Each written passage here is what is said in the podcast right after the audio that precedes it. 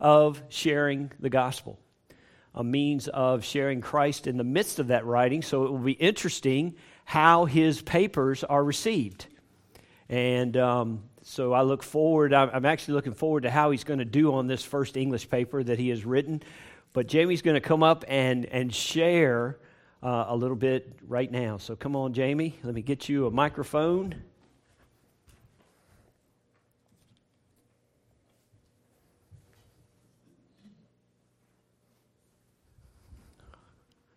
There you go.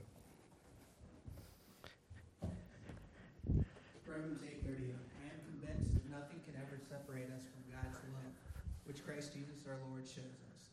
We can't be separated by death or life, by angels or rulers, by anything in the present or anything in the future, by forces or powers in the world, above or in the world below, or by anything else in creation. What is required of joining a church? When you first join the church, you make a profession of faith, sharing your story of how you come to know Jesus Christ as Lord and Savior. It may seem like a big task for joining, but joining church is not exactly joining the chess club. Becoming a church member is making a commitment to grow the kingdom of God. It is not just about growing the census on Sunday mornings, as some would believe. Churches are on every block Members, of, oh, I'm sorry, I missed the line. Members inside of a church or family, but are part of a bigger family that is made up of Christians all around the world. Churches are on every block, or so it seems. Any church can be welcoming. Bermuda Baptist, however, is not any church. They are a church that models commandments that Jesus gave. In Mark chapter 12, verses 30 and 31, love the Lord your God with all your heart, and with all your soul, and with all your mind, and with all your strength. The second is this love your neighbor as yourself. There is no commandments greater than these. Bermuda as a whole loves God with everything they have. In words and deeds, they love God. They love their neighbors as themselves.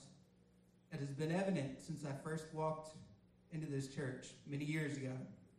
They have encouraged me when it was needed, such as when teaching Sunday school. Been there during difficult times, like when my grandmother passed away and various health issues that I've been throughout the years requiring hospitalization. They have been there on joyous occasions, such as at my wedding, and just asking how fishing trips have went.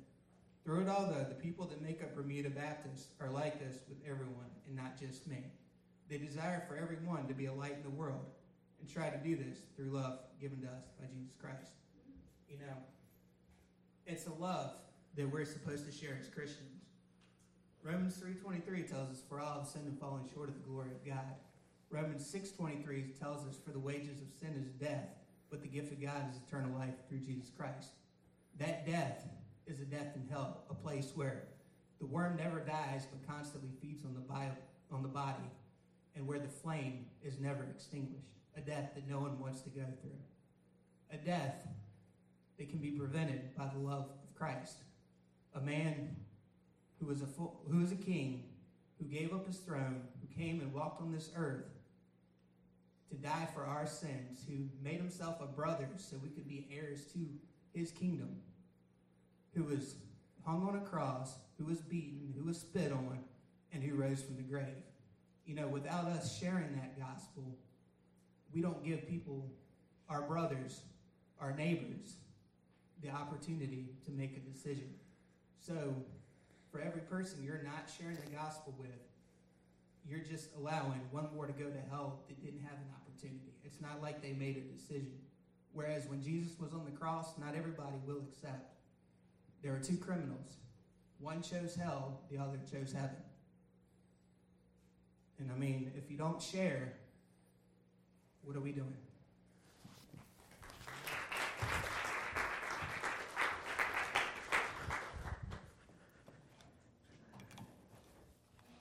Thank you, Jamie. Building his kingdom. Turn to Acts chapter 1.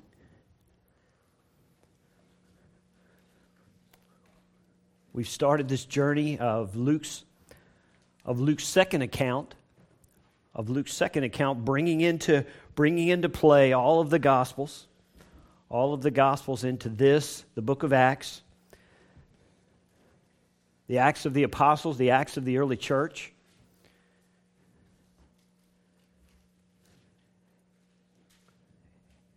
As we as we finished last week it was at the point of Jesus ascending into heaven. Remember, he had been seen. He had been seen for over 40 days after his resurrection by, by many different people.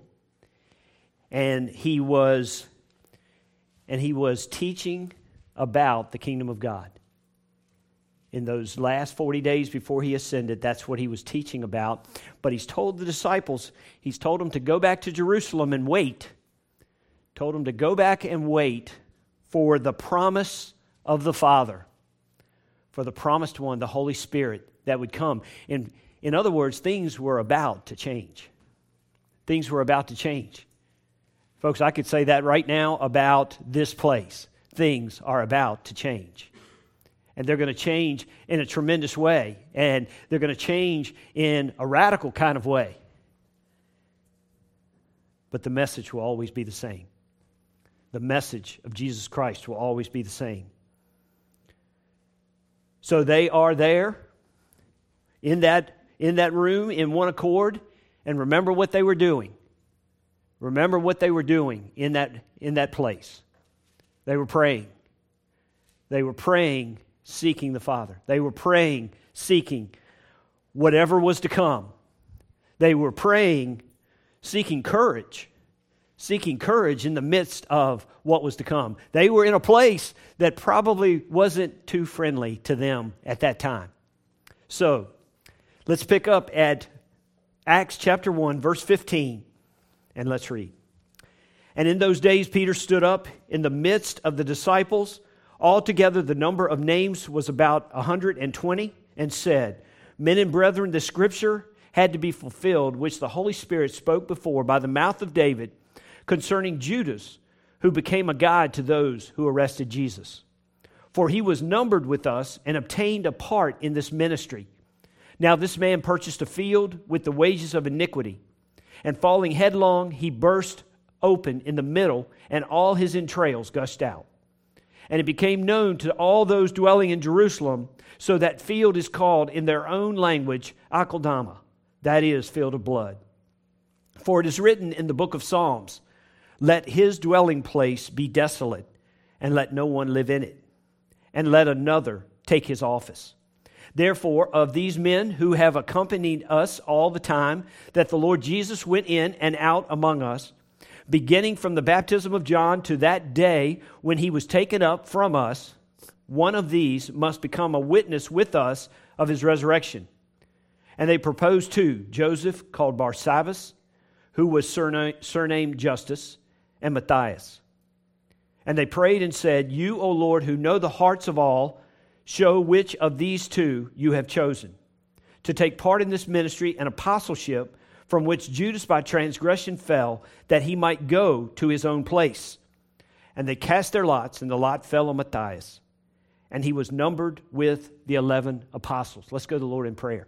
Dear most precious Heavenly Father, Lord, as we dig into your word, Father, as we as we look to understand this passage of Scripture and, and, and Lord, what your word is teaching us and telling us. Lord, I pray that you would use me to rightly divide it.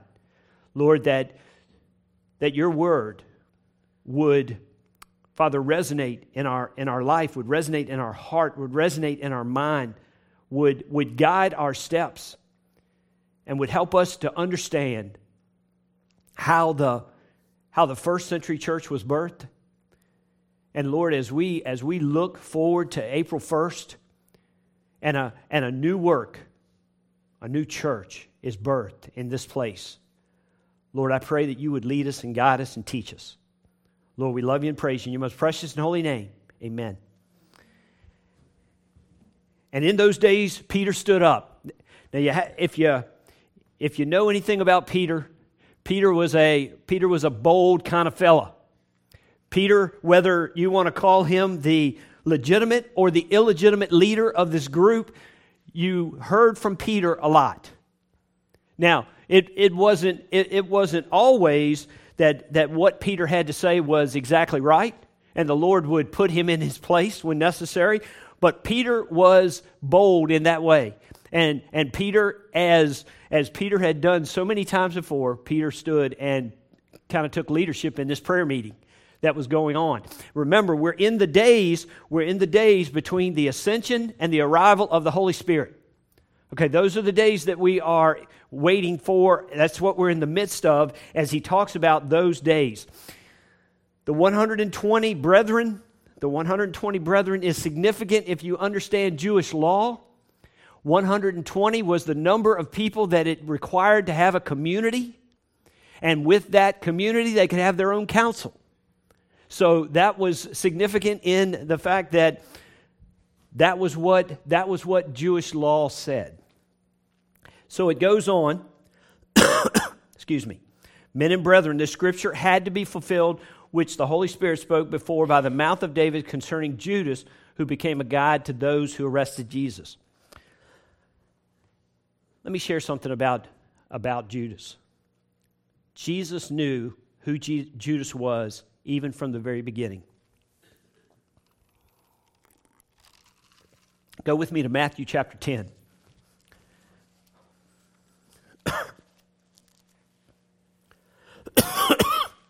Excuse me.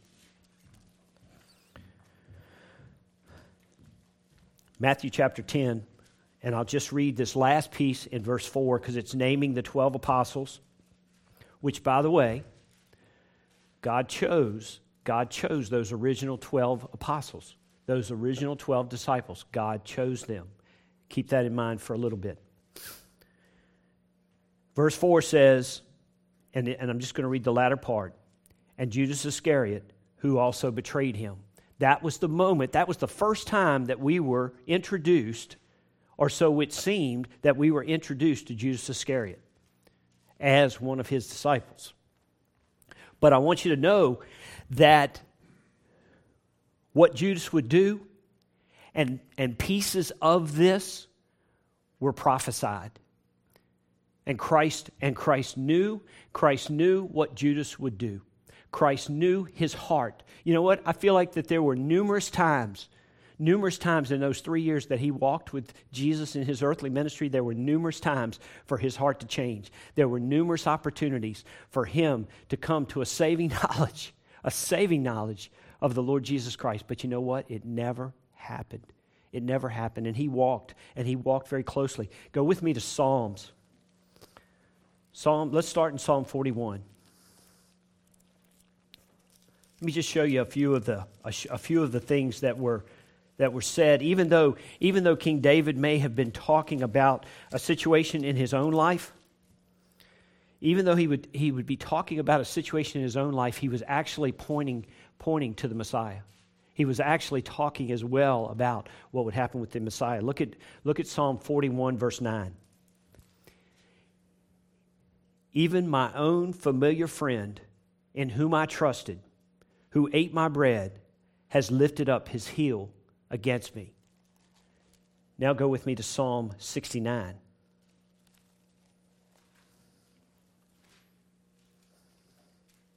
This is the verse that would be quoted in Acts chapter 1, though there is a change of a pronoun. There is a change of a pronoun if, if, you, if you hear it. Psalm 69, verse 25 says, Let their dwelling place be desolate, let no one live in their tents. Now, that the way it was quoted in Acts chapter 1 was, Let his instead of let their dwelling place be desolate. Now go to Psalm 109. Psalm 109.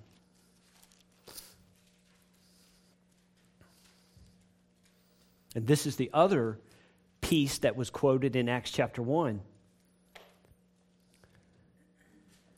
109, verse 8 says, Let his days be few, and let another take his office. Now, we know what Judas did. We know what Judas did. He betrayed, he betrayed Jesus and he betrayed Jesus with a kiss. He did it, he did it for 30 pieces of silver. He did it for 30 pieces of silver. And if you and if you look, if you go back into Exodus, there's a story of a man that was that was killed by an ox. That was killed by an ox. And they said, What should we how, how do we repay this? And what they ended up paying was 30 pieces of silver for this servant, for this slave. And what they were saying was that Jesus, that that was their worth, that that was their believed worth of Jesus was 30 pieces of silver. And, and so now let's go, now let's go to Zechariah. Zechariah chapter 11.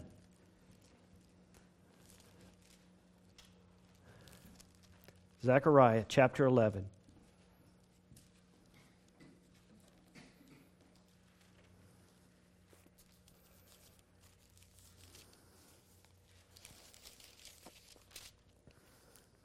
Again, remember, this was prophesied. These were prophets. These were prophets, and David and, and various others that were, that were making statements about Judas and what he would do. Look at verse 12 of chapter 11 of Zechariah. Then I said to them, If it is agreeable to you, give me my wages. And if not, refrain. So they weighed out for my wages 30 pieces of silver. And the Lord said to me, Throw it to the potter. That princely price they set on me. So I took the 30 pieces of silver and threw them into the house of the Lord for the potter.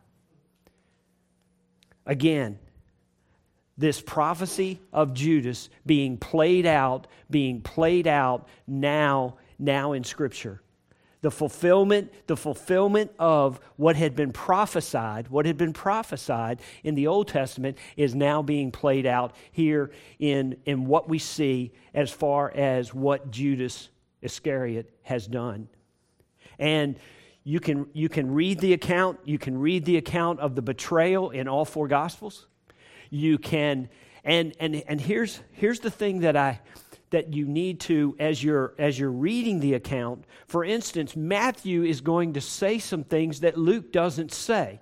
Now we have to understand that and and and realize that some would say that means that scripture is in error or scripture is is conflicting with scripture and that is not the case.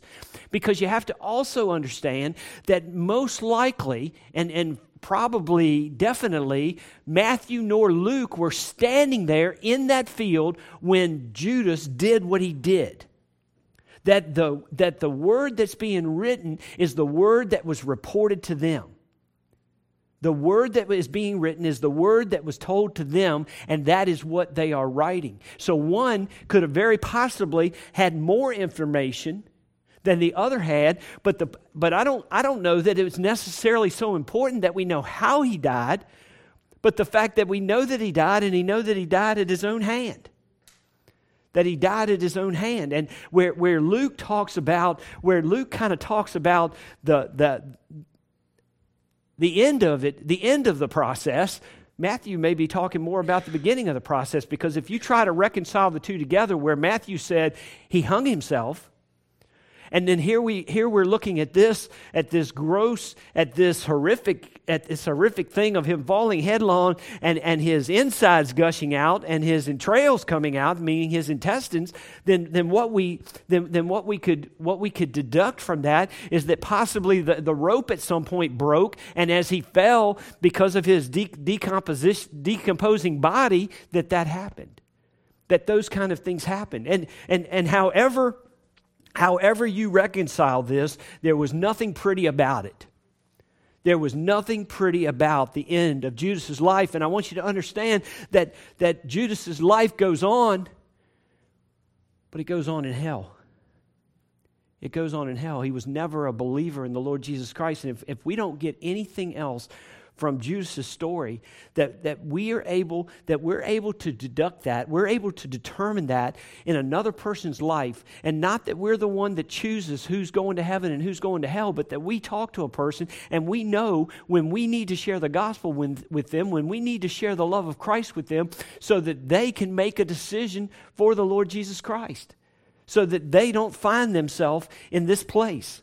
Now it's almost like a side note, but look, at 17. Look at what it says in Acts chapter 1 verse 17. For he was numbered with us. In other words, if you listed if you listed the names, Judas Iscariot was a part of that a part of that 12, a part of that inner circle and obtained a part in this ministry. Now here's the here's the thing. He was a part of the ministry, but Jesus was not a part of him. You hear what I'm saying? He was a part of the ministry, but Jesus was not a part of him. Jesus was not in his heart. Jesus was not, he, he was not following. He was not following. In fact, he was the, it's kind, of, it's kind of strange. He was the money handler for the group. He was the money handler for the group. And, when, and you remember when, the, you remember when, uh, when, Mary, when Mary anointed Jesus with the oil and, and, and Judas got fired up. Judas got fired up about it and said, you know, that could have been used to, to um, serve and to take care of the poor and all of that. You remember that conversation that was going on? Well, you know what? They, they even said that Judas, that Judas was probably dipping into the treasury of, of that money as well. So again, Judas did not have a, a very good testimony at all, and we know that it was because he never had a right heart. Then it was like a side note. This is they, they don't even think that this was part of Peter's speech. It was just Luke putting this in as a side note to what Peter was saying. Now this man purchased a field with the wages of iniquity, and falling headlong, he burst in the middle, and his entrails all gushed out and, they, and it became known to all those dwelling in Jerusalem. So that field is called in their own language Akeldama, the field of blood. All right, so again, so again, if we understand prophecy, if we understand prophecy, there were even things in Jeremiah that were talking about the potter's field. This was a place, the reason they called it a potter's field, this was a place where the soil was good for making pottery. The soil was good for making pottery. Now, this place, this place was right there in the valley of the, the valley of Hinnom, the, uh, a place called um, Gehenna. All right, now, if you remember anything about that, and, and we've talked about that here before, but there was a false god. His name was Molech. And if you served Molech, then you, then you sacrificed your children in the fire. You sacrificed your children in the fire in this valley in this valley. So I want you to I want you to understand how bad of a place, how bad of a place this really was. Okay, and, and to talk about a place of desolation, to talk about a place, folks, again, understand, understand. Judas's life was a mess. Judas's life was a mess, and it didn't get any better right to the very end on this earth right to the very end on this earth. And, and, here's, and here's how they describe it as a field of blood as let his dwelling place be desolate and let no one live in it and let another take his office. And and again as we as we think about as we think about this place this place where no one else would live where n- no one else would want to live because of because of prophecy being played out because of because of Judas doing exactly what the Lord knew that he would do. And, and, and, and I am mind boggled. I am absolutely mind boggled how you can walk that close to the Lord and yet still have the heart that this man died with. That this man died with. And you know, we, and, and, and, and it should remind us, it should remind us First of all, it should, it should remind us that, you, you, know what, there are folks that come to our churches. There are folks that, that, that come and we may see them on a regular basis, but that doesn't mean that they have a saving knowledge of the Lord Jesus Christ. We need to be talking with them. We need to have conversation with them. We, we, need, that, we need to have that talk. We need to have that talk. And, and you, you know what? And we don't give up on anyone. We don't give up on anyone. Because, you know what? Until a person takes their last breath, until a person takes their last breath, there's the opportunity for them to make a decision for the Lord Jesus Christ. And then it says, therefore, of these men who have accompanied us all the time. And now what they're doing is they're, is they're coming to the point where for the first time, man is going to have a say in who that 12th apostle may become man is going to play a part in it. And there are some commentators that really have problem with this, that really take issue with this, that this wasn't done the right way. Okay, so let, we'll just work through this. It says, beginning from the okay now so so here's what here's the qualification that a person had to have that beginning from the baptism of John to that day when he was taken up from us, one of these must become a witness with us of his resurrection. Okay, so it's saying that a person had to have been there and had to have seen and witnessed all of those things.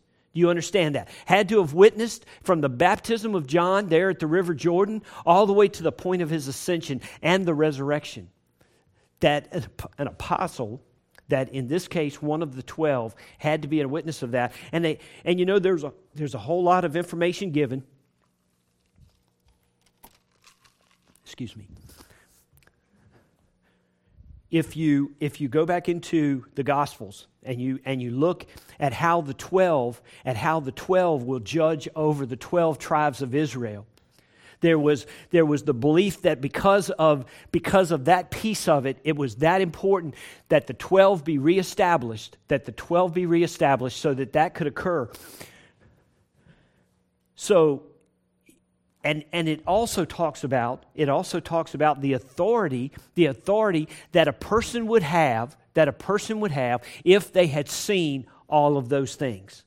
The authority by, by which a person could speak that had seen all of those things and so and they went on and they proposed these two Joseph called Barsabbas, who was surnamed Justus, and Matthias.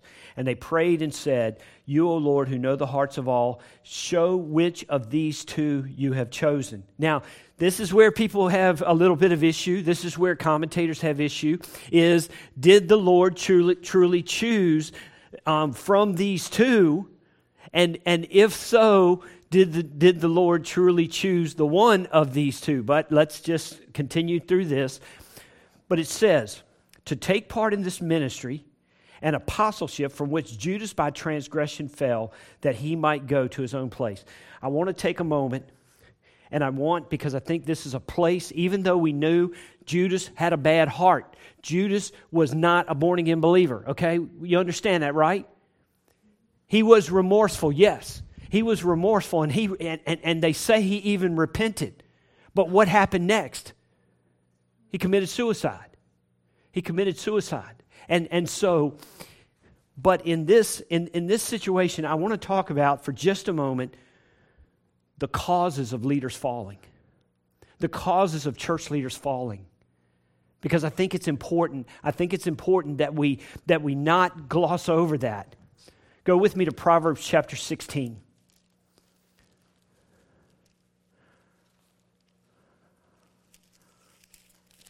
Proverbs chapter 16.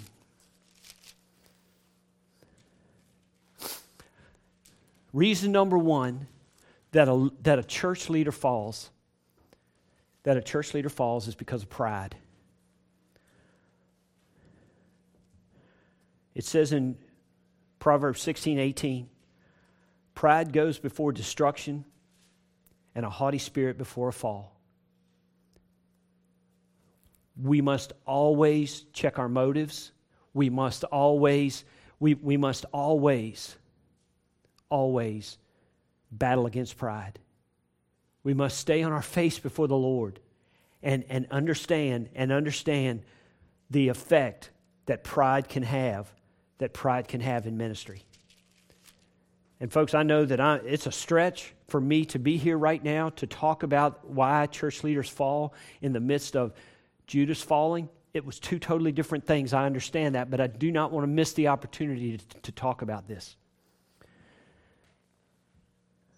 I would encourage, I would encourage every, every man to, to read Proverbs 6 through 8, but go with me to Proverbs 6 for just a moment. Reason number two that a, that a church leader falls is sexual immorality of any kind sexual immorality of any kind. Proverbs 6, starting in verse 27, says, Can a man take fire to his bosom and his clothes not be burned? Can one walk on hot coals and his feet not be seared? So is he who goes into his neighbor's wife. Whoever touches her shall not be innocent. Folks, sexual immorality will take a leader out. And, and I, I just want to say this right now. I praise God for my wife. I praise God for my wife, and I praise God for the role that God has called my wife to in, in my life and in the, in the life of, of this church, in the life of our family, and so on. There have been, there have been times when um, flags have gone up for her a whole lot quicker than they've gone up for me. And men, we need to listen to our wives. We need to listen to our wives when our wives come and tell us that we need to be watchful. We need to be careful. We need to, um, and, and you, might, you might say, you might say, I'm not looking for it, and it could never happen to me. And I tell you, you're in a dangerous spot when you, when you, make, when you make that statement because um, it can happen to any of us. So, pride, sexual immorality. And then that last one, go with me to 1 Timothy chapter 6. 1 Timothy chapter 6. The last one is greed.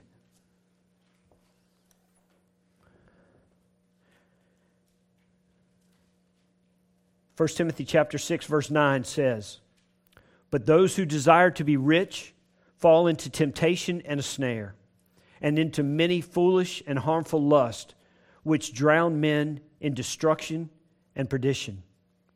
For the love of money is the root of all kinds of evil, for which some have strayed from the faith in their greediness, and pierced themselves through with many sorrows." As we as we continue this journey together, may we be praying, may we be praying for our leaders. Our leaders that, that, that they would be protected from pride, protected from sexual immorality, protected from greed. And that's not all of the, that's not all of what can cause someone to fall. That's not all of what can cause someone to fail. But those are three biggies. Those are three biggies.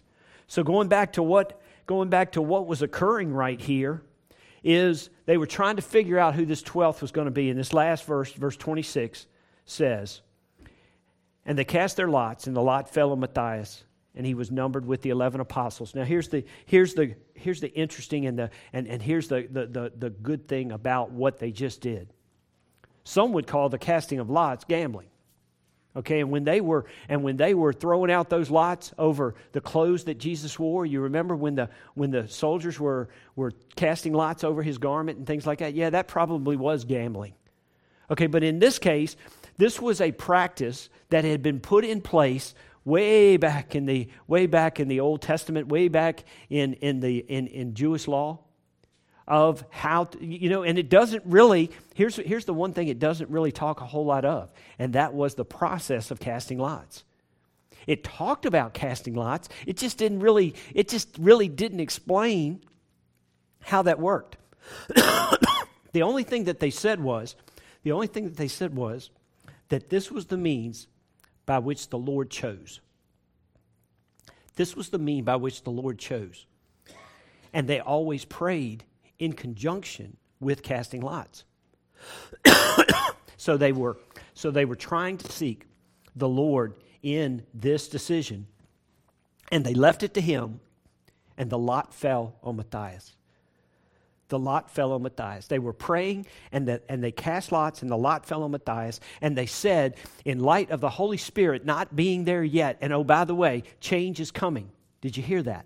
Change is coming. Change is coming to that church that's about to be birthed, to the fact that the promise of the Father is about to come.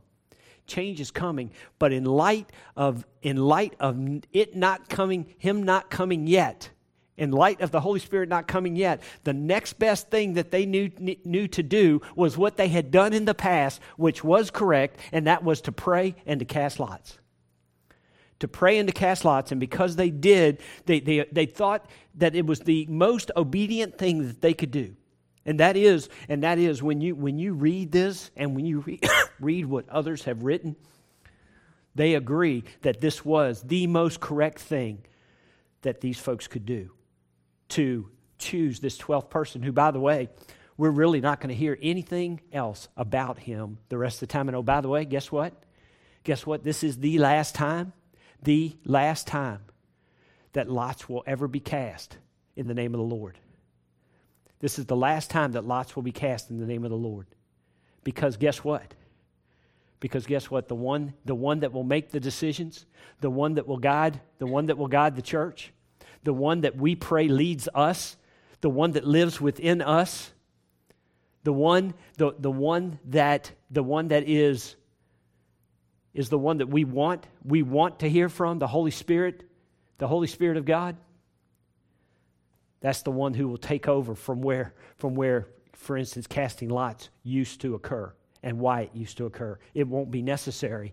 It won't be necessary in just a little bit of time concerning this group of people and concerning this group of people.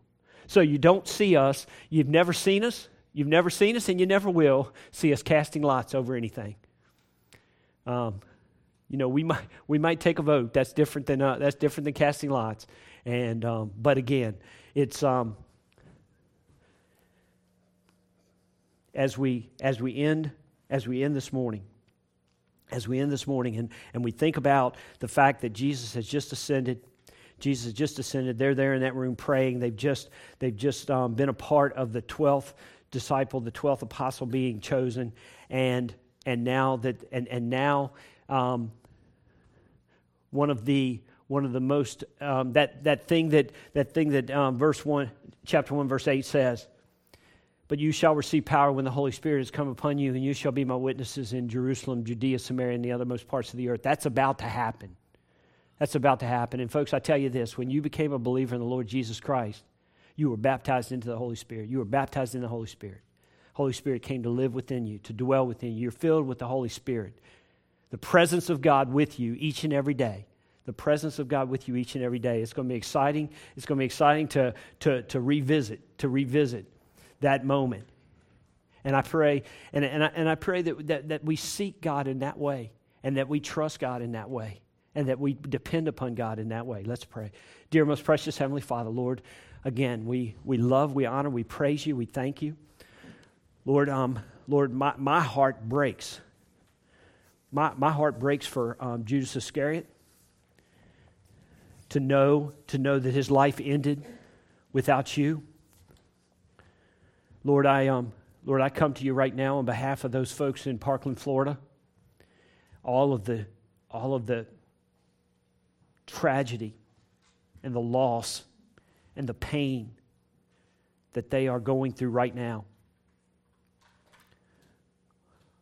But Lord, I lift up that young man named Nikolas Cruz. Lord, I pray that I pray, Lord, that you are able to reach that young man. No matter what happens in the, in the rest of his life. Lord, I pray that he comes to a saving knowledge of you. And I pray for every other Nikolas Cruz that's out there. I pray for, I pray for every school I pray for every troubled child. I pray for every troubled, troubled adult. Lord, I pray that I pray that change would come and it would come quickly. Lord, I pray that what happened in Parkland will never happen again. But Lord, we know that as long as sin has a place in this world, that these kind of things will continue to occur. Lord, um, Judas made that choice for himself. And Lord, I just pray, I just pray that we will never, that we will never stop sharing the love of Jesus with a lost and dying world. Lord, I pray for the people that are here this morning I pray if they don't have that relationship, that they would do everything they could to get that relationship right, and they would get it right today. Lord, I thank you for I thank you for my salvation. I thank you for the salvation of others. And Lord, um, Lord, I thank you for repentance that leads to salvation, that leads to life, that leads to everlasting life. So, Lord, again, we, we thank you and we praise you, we honor you and we lift, we lift up the name of Jesus, the name which is above every name, King of kings and Lord of lords. Lord, we love you and praise you. In your most precious and holy name. Amen. Let's stand together.